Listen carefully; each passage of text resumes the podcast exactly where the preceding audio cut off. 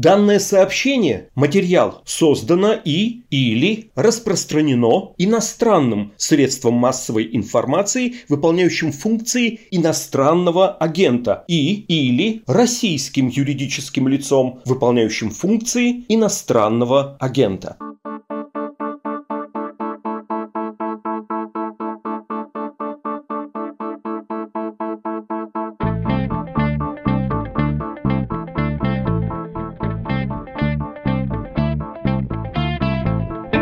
Здравствуйте, это подкаст «Что случилось?» о новостях, которые долго остаются важными. Напоминаю, что наш подкаст выходит 6 дней в неделю по будням. На смене я, Владислав Горин. По субботам Константин Газы и Андрей Перцев рассказывают о российской политике. Завтра у них будет эпизод про уходящую Государственную Думу. Не пропустите. А прямо сейчас тоже политическая тема, потому что 9 июня Фонд борьбы с коррупцией и штабы Навального, ранее признанные в России иностранными агентами, были признаны еще и экстремистскими организациями. Поговорим об истории политических структур Навального, об их роли и о том, как теперь будет проявляться протест, который кристаллизовался вокруг ныне разгромленных штабов и фондов. Но сначала важное объявление. Всем привет! Я Марина Львова, ведущая подкаста «Проговорили» и директор по организационному развитию компании HeadHunter. Подкаст «Проговорили». Каждую неделю вместе с героями подкаста «Проговорили» мы встречаемся, чтобы посмотреть на бизнес не только с его солнечной стороны, но и узнать о том, что скрывается в тени успешных стартапов, проектов и бизнеса вообще. Вместе с фаундерами и визионерами самых перспективных компаний мы говорим про бизнес и не только. Я в таком ключе не думал, что вот надо стать предпринимателем. 90% моих гостей такие, я вообще не планировал. Ты не можешь быть э, до шести предпринимателем, а после шести ты там еще кем-то. Ты предприниматель 24 на 7. Для меня важно не просто получить красивый отчет или там, получить деньги за этот проект. Главное удовольствие от этой работы – видеть, что меняется. Подписывайтесь на канал «Проговорили» на YouTube. Смотрите и слушайте новые выпуски каждую неделю по пятницам. Подкаст «Проговорили».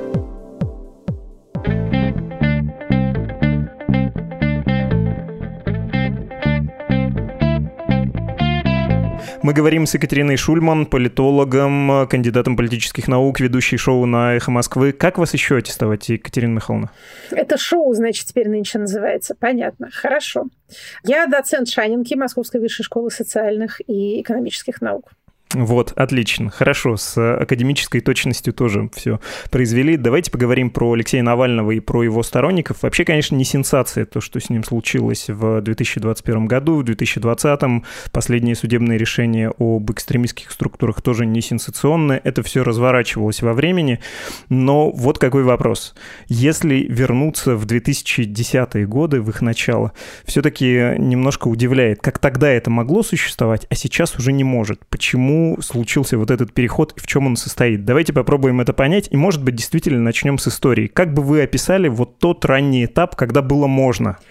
А когда мы говорим «было можно», то было можно что? Просто Алексею Навальному, так сказать, свободно ходить по российской земле, это само по себе не очень интересно. Интересно, каким образом эволюционировала политическая структура, как она создавалась, как она росла и каким она занималась политическим действием. И до какой степени это политическое действие было для стабильности и выживания политической системы в целом приемлемо или опасно, или стало избыточно опасно до такой степени, что эта деятельность должна была быть э, пресечена. Для того, чтобы чтобы понять эту эволюцию, нам придется встать на точку зрения системы, вот как бы попытаться, как это мыслить как преступник. Вот давайте попробуем мыслить как преступник. А вообще для политической системы условно демократической, с демократическими элементами, одним из основных методов общения с оппозицией, вообще с любой критикой, является кооптация. Кооптация – это вовлечение или, если хотите, поглощение. То есть что происходит? А, появляются, неизбежно будут появляться в любом хоть сколько-нибудь сложно устроенном социуме какие-то люди, которые недовольны существующим положением вещей, хотели бы изменить это положение вещей. Или, как говорят э, недоброжелательные критики, хотели бы себе какую-то долю власти получить. Вот сейчас у них нет влияния на принятие решений, нет властного ресурса, они хотят его себе заиметь. Что такие люди делают? Они э, начинают привлекать общественное внимание, искать сторонников, формировать при помощи этих сторонников некие функционирующие структуры для того, чтобы что? Для того, чтобы попытаться повлиять на то, как работает система принятия решений. Вот она сейчас одним образом решает, а мы хотим, чтобы она нас учитывала, нас тоже слушала и решала не так, как нынче, а так, как нам больше нравится. Вообще, что называется, существующие методы для того, чтобы делать такие вещи, они, в общем, всем известны. Это публичная активность, медиа-активность, то есть повышение собственной видимости. И видимости той проблемы, вот для примера возьмем коррупцию, которая вам дорога, близка вашему сердцу. Это гражданская активность, всякая публичная тоже, пикеты, митинги, петиции, обращения. Это, в общем, схожие вещи, но всем понятно, что не совсем одно и то же. Давать интервью, например, или там писать колонки и организовывать митинги и выходить на них. И второе – это участие в выборах, электоральное участие. Голосовать за кого-то, призывать голосовать за кого-то, баллотироваться самим, организовывать структуры, которые могут участвовать в выборах, то есть там партии, общественные движения в зависимости от того, какое у вас законодательство. Так вот, политическая система, которая с таким сталкивается, с каким-то недовольством, с какой-то претензией на власть, обращенную в свой адрес, если она достаточно устойчива и достаточно ресурсна, если ей, грубо говоря, есть чем делиться, то она начинает заниматься кооптацией. То есть она что делает? Она говорит, ну хорошо, приходите, претендуйте, боритесь, соревнуйтесь, участвуйте в выборах, мы посмотрим, насколько вы хороши и популярны, и каким-то кусочком власти мы с вами поделимся. Это выгодно для системы, потому что, во-первых, вся эта кооптация происходит на ее условиях, она находится, так сказать, в позиции сильного. Во-вторых, в случае успеха противоположной, казалось бы, стороны, в случае успеха этой самой кооптации, бывший оппозиционер, бывший протестант попадает внутрь системы, и там он попадает тоже в пространство, устроенное на ее условиях. В пространство, где его возможности ограничены, где много акторов, таких же, как он, тех, которые сильнее его. Надо всем со всеми договариваться, надо принимать то, что называется условия игры. Вот когда говорят, что у власти левые правеют, а правые левеют, то этот тезис обычно понимается как вот такой вот символ предательства своих идеалов. На самом деле речь идет не об этом. Действительно, находясь внутри любой властной структуры, например, парламентской, все равно человек или группа людей не могут, что называется, сделать все по-своему. Всей полноты власти у них нет.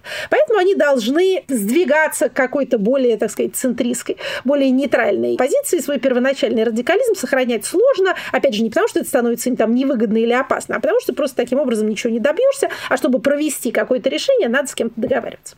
Поэтому политической системе кооптация выгодна. Но это происходит только в тех случаях, если, как я уже сказала, есть чем поделиться.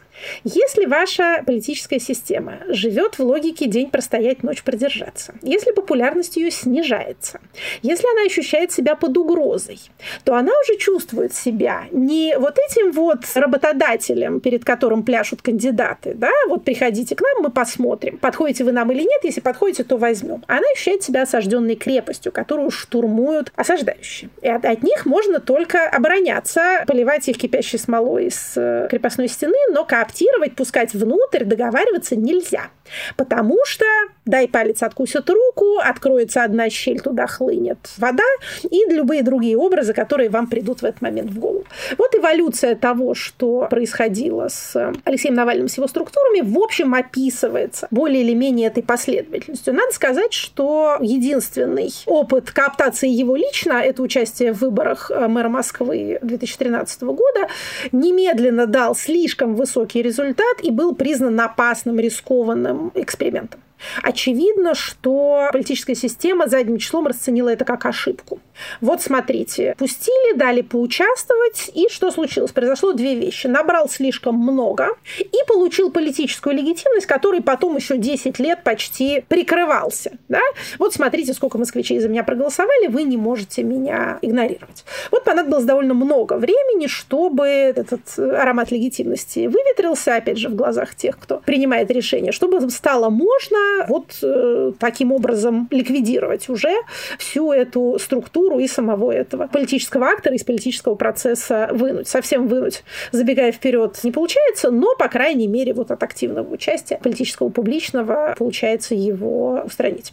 Выветрилась легитимность, стало можно, эту мысль запомним, но тезис насчет кооптации, вот этой политической инклюзии, но, кажется, не было в истории структур Навального, ФБК и предшествующих им случая, когда они действительно могли бы поучаствовать каким-то образом в процессе. И, собственно, все эти проекты, там, никто уже, наверное, не помнит, Распил, Росяма, РосжКХ, Росвыборы и такое медиа-направление, когда Навальный сначала блог делал, потом еще до рассвета Ютуба призывал распечатывать листовки и развешивать в подъездах такие стенгазеты распределенные. Это он все пытался нащупать повестку и пробиться через э, монополизированное медийное поле, создать собственную медийную площадку, но никогда, кажется, не было такой ситуации, чтобы его всерьез включили, и даже те же выборы мэра Москвы, но это скорее была игра, это был просчет. Мы с ним немножко поиграемся, но мы-то знаем, что мы точно его победим. Кажется, всегда система его игнорировала, а не предлагала сделок. Значит, смотрите, кто чего пытался сделать, давайте не будем гадать, давайте смотреть на то, кто что сделал. Получилось ли или не получилось, но давайте смотреть на действия. А что касается игры, любой выбор — это игра, это такая карнавальная война. А это, кстати, одна из функций выборов. Они позволяют такой вот суррогат э, гражданской войны организовать бескровно. Опять же, наши бедные автократии все этого не понимают. Они считают, что выборы — это прекурсор войны, а на самом деле нет, это ее замена, выплеск энергии. В них всегда есть этот карнавальный элемент, надо позволять позволять ему произойти. Потом, как после Масленицы, все, напрыгавшись, будут гораздо спокойнее. А у нас никак не могут этого понять. И когда они смотрят на всякие там масленичные гуляния, которые происходят в западном мире, то приходит в ужас, потому что они думают, что круглый год. Люди будут так себя вести, вот там, не знаю, перья себе втыкать в попу, или мужчина переодеваться женщинами, или еще чем-нибудь в этом роде, или кидаться друг другу помидорами. Нет, для этого есть специально выделенные участки времени. Так вот, возвращаясь к нашему с вами печальному предмету. Примеры кооптации, о которой я говорю, это поддержка кандидатов на выборах различного уровня.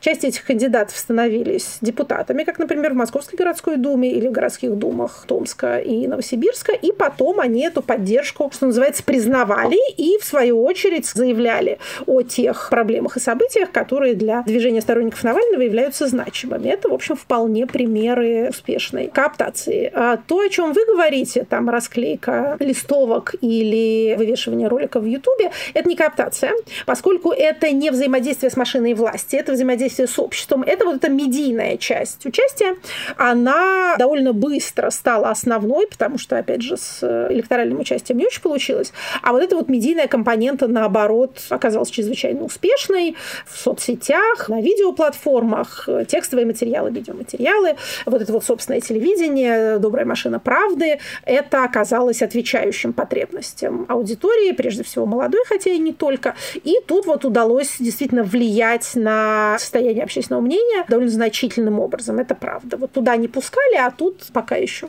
э, есть некоторые точки входа, некоторое пространство свободы. Поэтому, ну, собственно, и продолжается. Вот когда мы с вами разговариваем, там еще одно расследование вышло, то есть они продолжают выходить. И вот эта вот сетевая интернет-аудитория, или, как говорят недоброжелательные люди, паства, она довольно велика. Какой год или какой период этой истории вы бы назвали переломным. Был ли тут вообще перелом, когда сошлись две тенденции? Не хотим пускать, а с другой стороны слишком высокая популярность и явно нащупанный ответ на какой-то общественный запрос. Можно ли сказать, что до какого-то периода система могла и не замечать, и даже уживаться с Навальным? Ну, там, советник кировского губернатора, да бог с тобой. Или там руководитель каких-то, ну да, политизированных, но общественных проектов.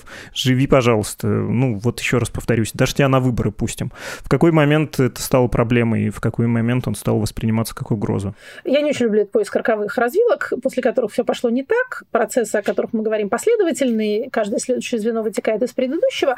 Но если говорить о неких этапных моментах, я назвала бы 2018 год. Президентские выборы – попытка участия в этих выборах, такое президентское ралли, участие без участия, или, точнее говоря, влияние без участия, то, что потом проявилось так ярко на выборах в Московскую городскую думу в 2019 году. То есть при условиях недопуска к непосредственному электоральному процессу, при этом были нащупаны инструменты, позволяющие влиять на результаты этих выборов.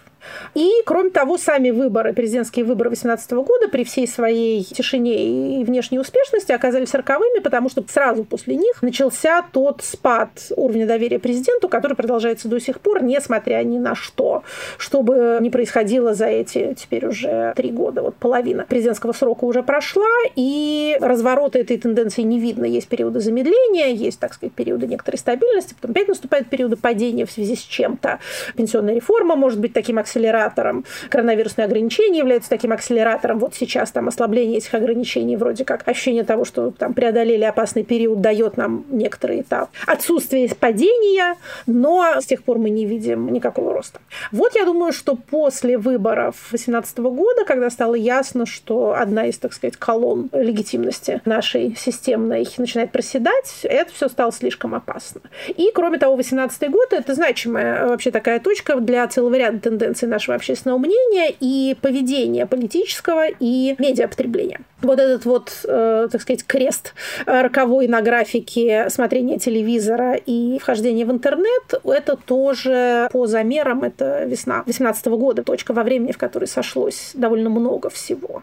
То есть интернет-аудитория стала больше аудитории телевизионной, окончательно распался крымский консенсус, он перестал быть объединяющим фактором для того, чтобы склеивать разные возрастные, разные социальные страты в некотором единстве мнений, единстве отношений. Это все развалилось. Возрастные группы разошлись довольно далеко. Причем не просто разошлись возрастные группы, а довольно четко отделилась группа старшего возраста, там 55-60 и все остальные. Между всеми остальными стало больше сходства между собой, чем между ними и вот этой вот старшей группой. Тогда уже всерьез началась, судя по всему, это тихая паника внутри машины власти по поводу молодежи. А на самом деле, то, что они называют молодежью, это, в общем, все люди от 45 и ниже на самом-то деле. Ну, это почти соответствует современным э, представлениям о молодежи. Средний срок жизни все увеличивается, люди живут долго. Поэтому вот это, в общем, и есть такая новая молодежь. А, в общем, стало понятно, что эти люди не то, что не подвержены пропаганде, все подвержены пропаганде, но не попадают в это поле, потому что пользуются другими источниками, и даже те же самые источники смотрят теперь в интернете и воспринимают иначе, иначе с ними взаимодействуют. Коммуницируют, потому что это даже если смотришь одно и то же, в Ютубе или в телевизоре, это два разных типа медиапотребления. А, значит, значит, они не подвержены мифу о 90-х, которые не должны вернуться любой ценой. Это вот новое, лишь бы не было войны, оно на них не действует, у них другое отношение к внешнему миру, в общем, в общем, все другое. Тогда в выступлениях всяких наших высших официальных лиц звучала вот эта пронзительная тоскливая нота, говорящая о том, что люди чувствуют себя такими последними стражами крепости, а вслед за ними придут предатели, которые эту крепость сдадут. Поэтому надо максимально глубоко окопаться, максимально максимально оградиться и забрать как можно больше времени у истории для того, чтобы успеть, может быть, там или как-то наказать или перевоспитать эту неправильную молодежь и как-то таким образом оградиться от внешнего мира, чтобы вот эта вот неизбежная волна, когда она придет, а, видимо, не сомневаются, что она придет, чтобы она не затопила. Вот это вот безнадежный взгляд в завтра, он, как мне кажется, вот именно в 2018 году, после весны 2018 года, стал таким преобладающим среди тех, кто принимает решения. И вот, видимо, тогда был было сказано, что хватит. Опять же, не в таких терминах, не в смысле мы не можем себе больше это позволить. Это звучит как-то пораженчески, а хватит это терпеть.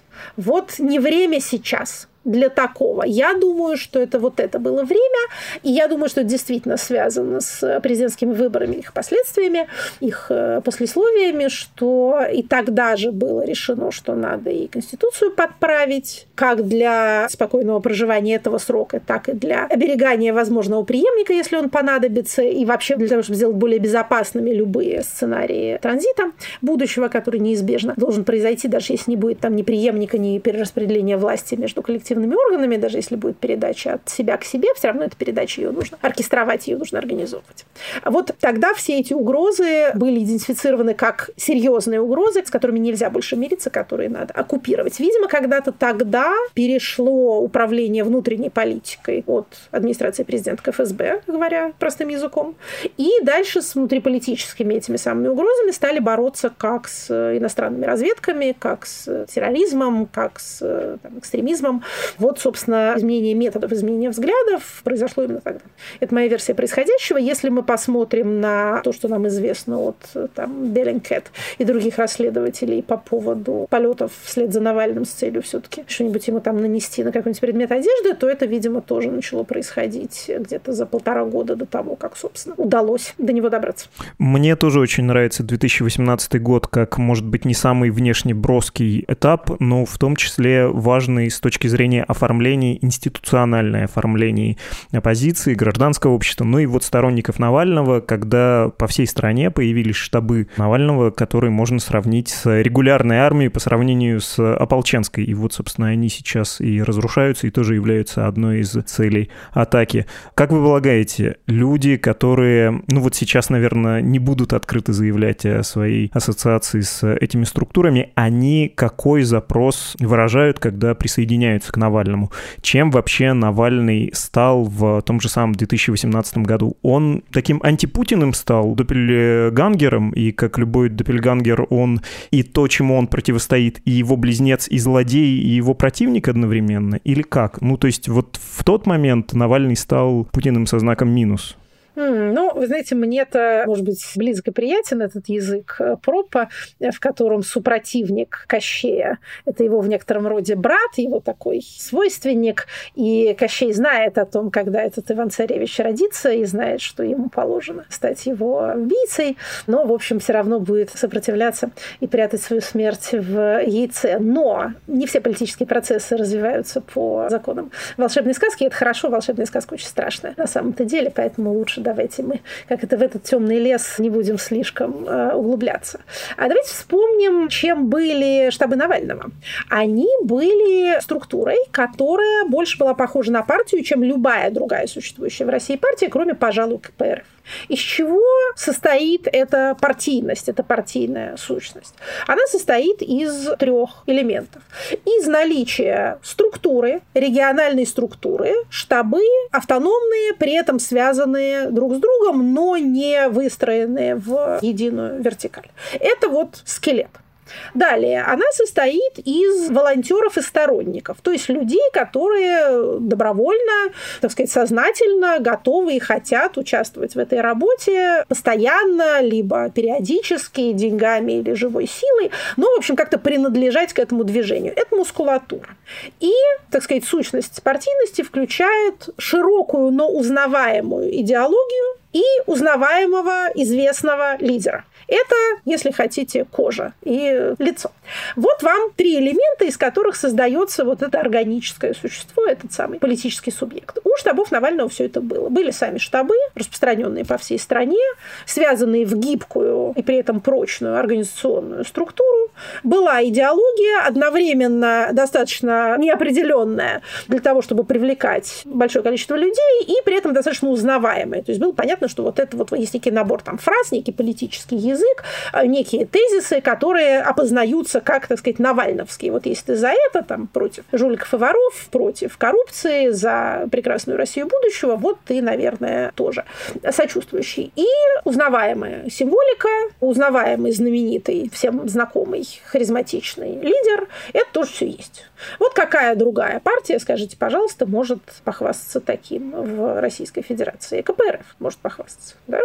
Ну, Жириновский еще, конечно. А, у Жириновского нет э, региональных отделений, таких вот реально работающих. Они не функционируют между выборами. У них нет какого-то собственного занятия между выборными кампаниями за пределами участия в этой самой выборной кампании.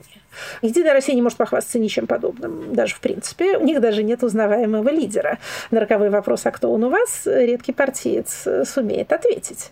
В общем, вот что такое партия, как она выглядит, из каких элементов она состоит. Это действительно могучее оружие, вы сравнили его с регулярной армией, это правда, порядок бьет класс всегда. В политическом процессе для того, чтобы участвовать, надо иметь организацию. Что не организовано, то не имеет субъектности и вообще не существует.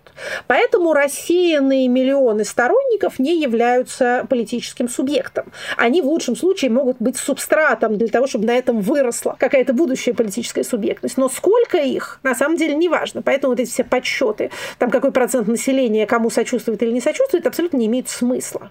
Есть организация, есть политическое бытие. Нету, значит нету. Поэтому удар наносится сознательно и рационально. Вот в этом, так сказать, политологическом смысле, в котором рациональность – это не разумность, но шаги, направленные на преследование цели. Вот если цель мы сформулируем так, как мы ее с вами сформулировали, отсечение от участия, то преследование, уничтожение структуры, запрещение ее законом – это вполне рациональное действие. И оно объяснено вами только что было. Вы сказали партия, лидер, структура. Если пофантазировать, вот в другом мире, где нет э, противостояния довольно монохромного официальной политики и политики неофициальной, которая не хочет быть подконтрольной, какое место в условном парламенте Навальный и его сторонники могли бы занять? И не является ли нынешняя ситуация искусственно более выгодной для него, что ли? Ну, то есть, поскольку больше никого нет из другого края, то он автоматически тоже подрастает до какого-то большего уровня, чем тот, на который мог бы претендовать в куда более плюралистичной среде. Подрастает он подрастает, но он никак не может воспользоваться этим своим, так сказать, повышенным уровнем узнаваемости. Да, с 2020 года узнаваемость его резко выросла, рейтинг доверия поддержки вырос совсем не так резко, а последнее время даже снизился. Понятно, что люди боятся признаваться в симпатиях к экстремисту, который сидит в тюрьме, поэтому эти цифры, в общем, надо на них смотреть с осторожностью, но когда еще ничего этого не происходило, мы видели, как известность, узнаваемость растет гораздо резче и активнее, чем и рейтинг, и антирейтинг. То есть и доверие, и недоверие, несмотря на усилия пропаганды, не так сильно росли. То есть внушить народу ненависть повальную к нему не получилось. Любви народной сильно больше тоже не стало, но он действительно стал, как вы сказали, и как я говорила, антипутиным, потому что он второй самый узнаваемый публичный политик в России. Вот президент и враг президента. Вот такой вот теперь у нашего президента есть такой свой там Троцкий, свой оппонент, свой дуплегангер, свой черный двойник. Опять же, кто черный двойник, это зависит от направления ваших симпатий, но, тем не менее, вот есть вот эти две фигуры, которые друг другу противостоят. Когда президент наш говорит, что вот там некоторые, чье имя мы не называем, хотят как-то примазаться к первому лицу и воспользоваться его популярностью, понятно, что он имеет в виду. Своя некоторая э, логика в этом рассуждении есть. Действительно, как Шерлок Холмс и Мариарти на Рихенбахском водопаде, эти двое в смертельном объятии, конечно, слились. Это правда. И дальше это так вот и будет. Вот у президента есть персональный враг, его личный политзаключенный, человек, который является заключенным, потому что он вот ему бросил вызов. А дальше общественное мнение располагается уже вокруг этих самоочевидных истин, в зависимости от того, куда оно склоняется, в какую сторону. Но вот эта вот самая видимость, знаменитая узнаваемость, она очень сильно выросла. Кто не знал, кто не понял, тот поймет. Как говорил Рамзан Ахматович Кадыров, кто не знал, тот узнал. Кто не хотел знать, тому насильственно проинформировали федеральные государственные каналы. Что касается нашей с вами гипотетической свободной ситуации, в которой происходят выборы, давайте для начала парламентские, мне это как-то ближе и понятнее, вот как бы выглядел Навальный и его сторонники. Ну, конечно, в ситуации политической свободы политическое пространство выглядело бы абсолютно иначе. Наше нынешнее является противоестественным, искусственно сконструированным и искусственно поддерживаемым, не имеет ничего общего с раскладом мнений в обществе, даже с тем раскладом мнений, который мы сейчас можем фиксировать. А не говоря уж о том, что ситуация политической свободы свобода предполагает ведь и свободу агитации. Как поведут себя люди, перед которыми раскроется этот веер предложений политических, которых они не видали 20 лет.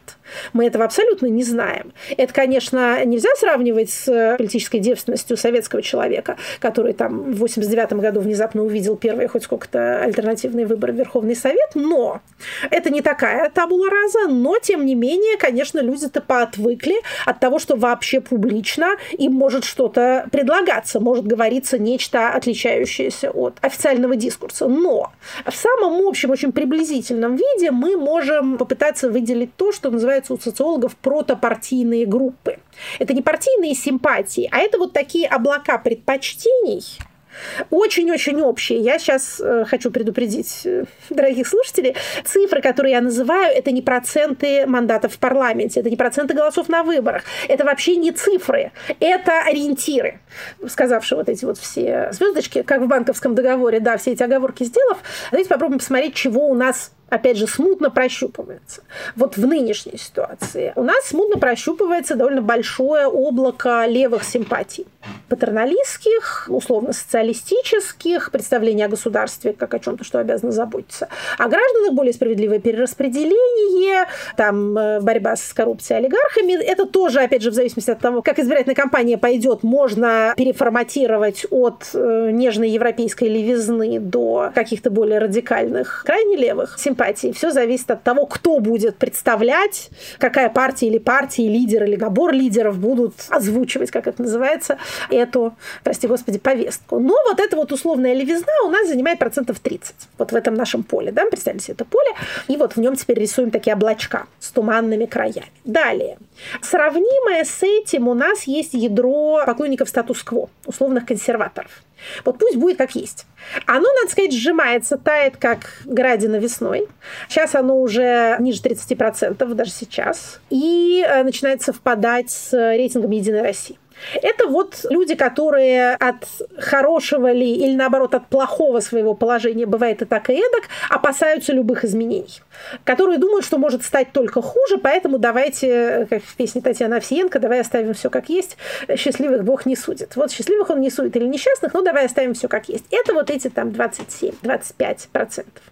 Это вот такие большие облака. Далее. Есть совершенно не представленная и теперь уже, так сказать, запрещенная законом группа городского избирателя либерального западно ориентированного. Это процентов 20 или больше. Она крупнее, чем может полагать, потому что сейчас это, как это любовь, что назвать себя не смеет. Это группа, которая себя назвать не смеет, но она велика. Вот эти вот наши там 15 городов-миллионников, в общем, в значительной степени заселены такого рода людьми, а в городах-миллионниках у нас живет четвертая часть всех наших сограждан. Не избирателей, а сограждан. Избирателей у нас только в Москве 10%. Вот 10% всего электората России живет в Москве. Опять же, не все эти московские избиратели, разумеется, таковы, как я описываю, но в принципе, что называется, ареал, в котором вводятся такого рода избиратели, это вот эти самые крупные города и городские агломерации. Вот их от 20 до 25%. Дальше, что еще есть? Значит, есть у нас националисты. Россия для русских, мигрантов много понаехало. Вот какие-то такие этнические, националистические лозунги имеют популярность у 10-12% опрошенных. А где-то здесь сбоку располагается, хотя не смыкается с этим, э, сегмент консерваторов, ортодоксов, православных. Вот это вот условные 40 сороков. 5-7% свои, так сказать, честные они имеют. Далее, кого еще видать? Э, либертарианцы, недооцененная группа. Русские либертарианцы, многие из которых не знают этого слова. Низкие налоги, гражданское оружие, маленькое государство, не лезть ко мне, свобода предпринимательства, все, что не запрещено, все разрешено, запрещать поменьше. Все от меня отмотайтесь. Я не жду помощи от государства, но и пусть оно ко мне не лезет. Это, опять же, недооцененная, еще раз повторю, группа. Недаром у нас N-Rate лидирует в продажах уже много лет среди художественной литературы. Не Пушкин, не Толстой, и не Милорд глупый даже, и не Белинский и Гоголь, а N-Rate своим Атлантом. В тюрьмах, говорят, это первая книга, которую просят из тюремных библиотек. Опять же, не будем делать из этого поспешных и слишком далеко идущих социологических выводов. Вот эта группа, тоже там условные 7-8%, она свои вполне будет иметь. Что еще есть? Жесткие коммунисты, поклонники Совета Советского Союза. Они могут влиться вот в эту 30-процентную большую группу, могут образовать свою какую-то часть. В условиях политической свободы, конечно, всякие искусственные структуры типа «Справедливой России» и ЛДПР немедленно рассыпаются и расходятся к тем, кто действительно может предложить им то, что им надо. Ну, например, электорат ЛДПР. Кто это такие? Это много кто.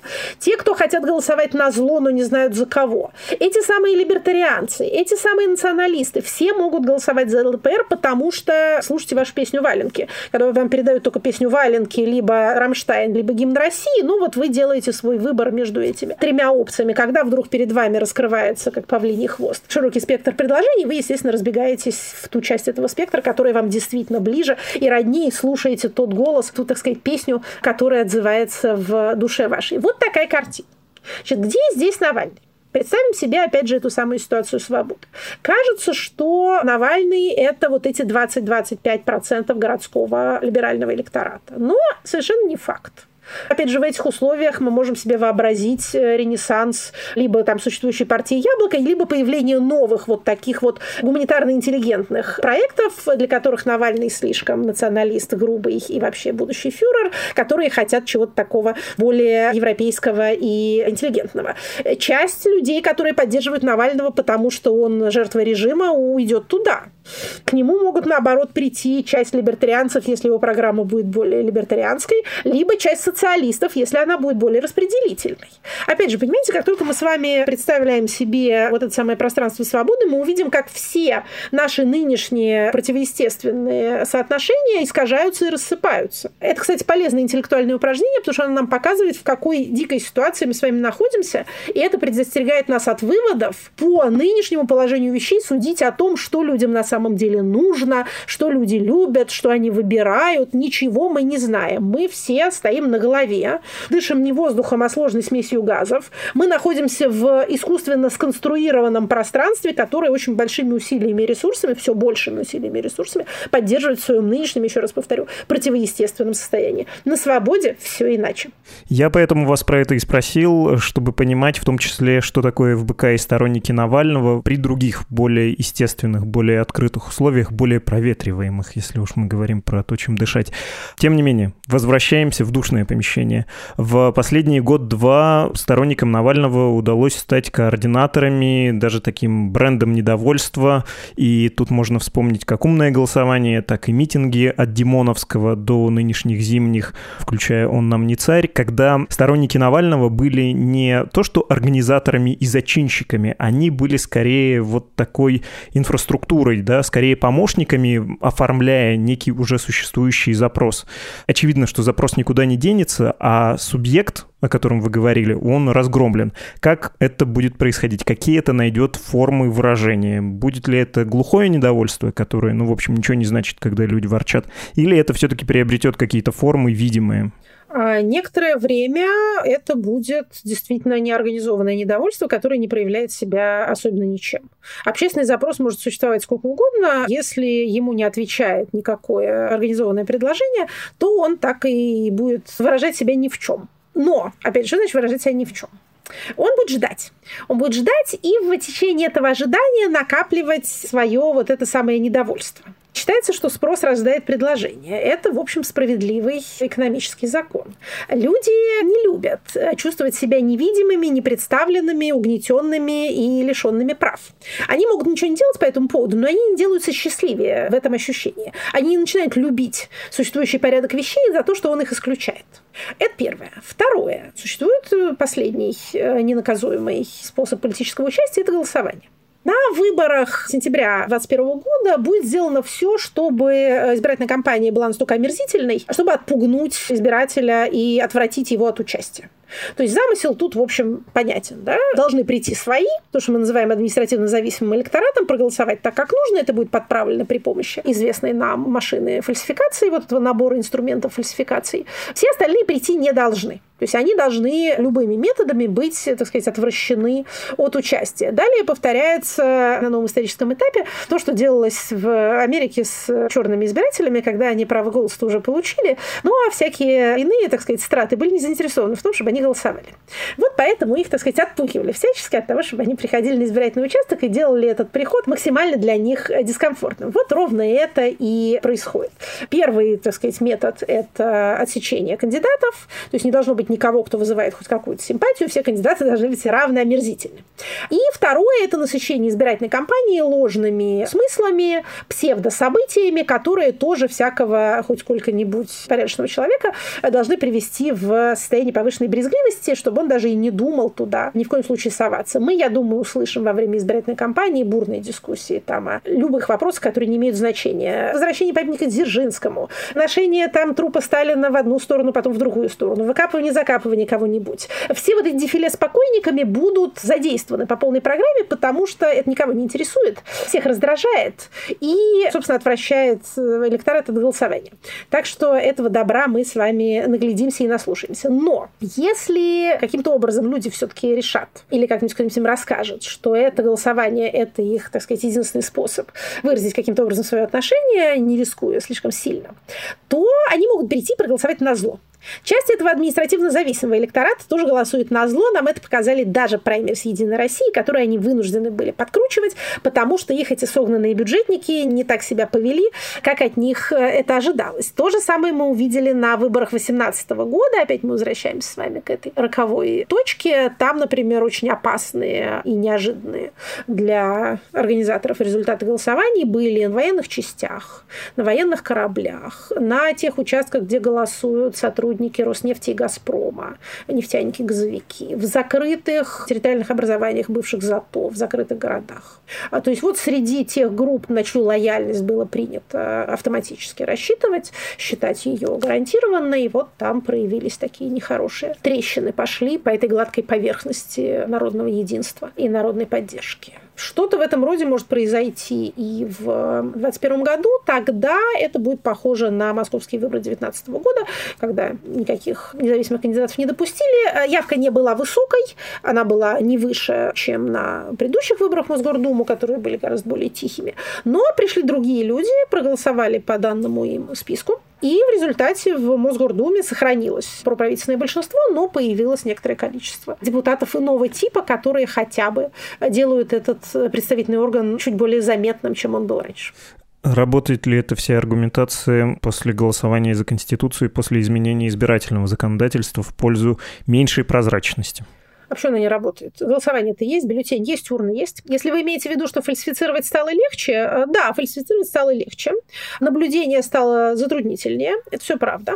Но, тем не менее, городские округа, э, городские избирательные участки по-прежнему, так сказать, оснащены наблюдателями, видеонаблюдением, прямые методы фальсификации там возможны, но, что называется, дорогие и затруднительны. Кстати, я думаю, что мы увидим то же самое, что мы видели на голосовании за Конституцию. Голосование в день голосования является протестным. Весь лояльный электорат должен прийти предварительно, проголосовать до, как им сказано. Все те, кто приходит в самый день голосования, идут голосовать против. Спасибо, Екатерина Шульман, политолог. Всего доброго. Спасибо.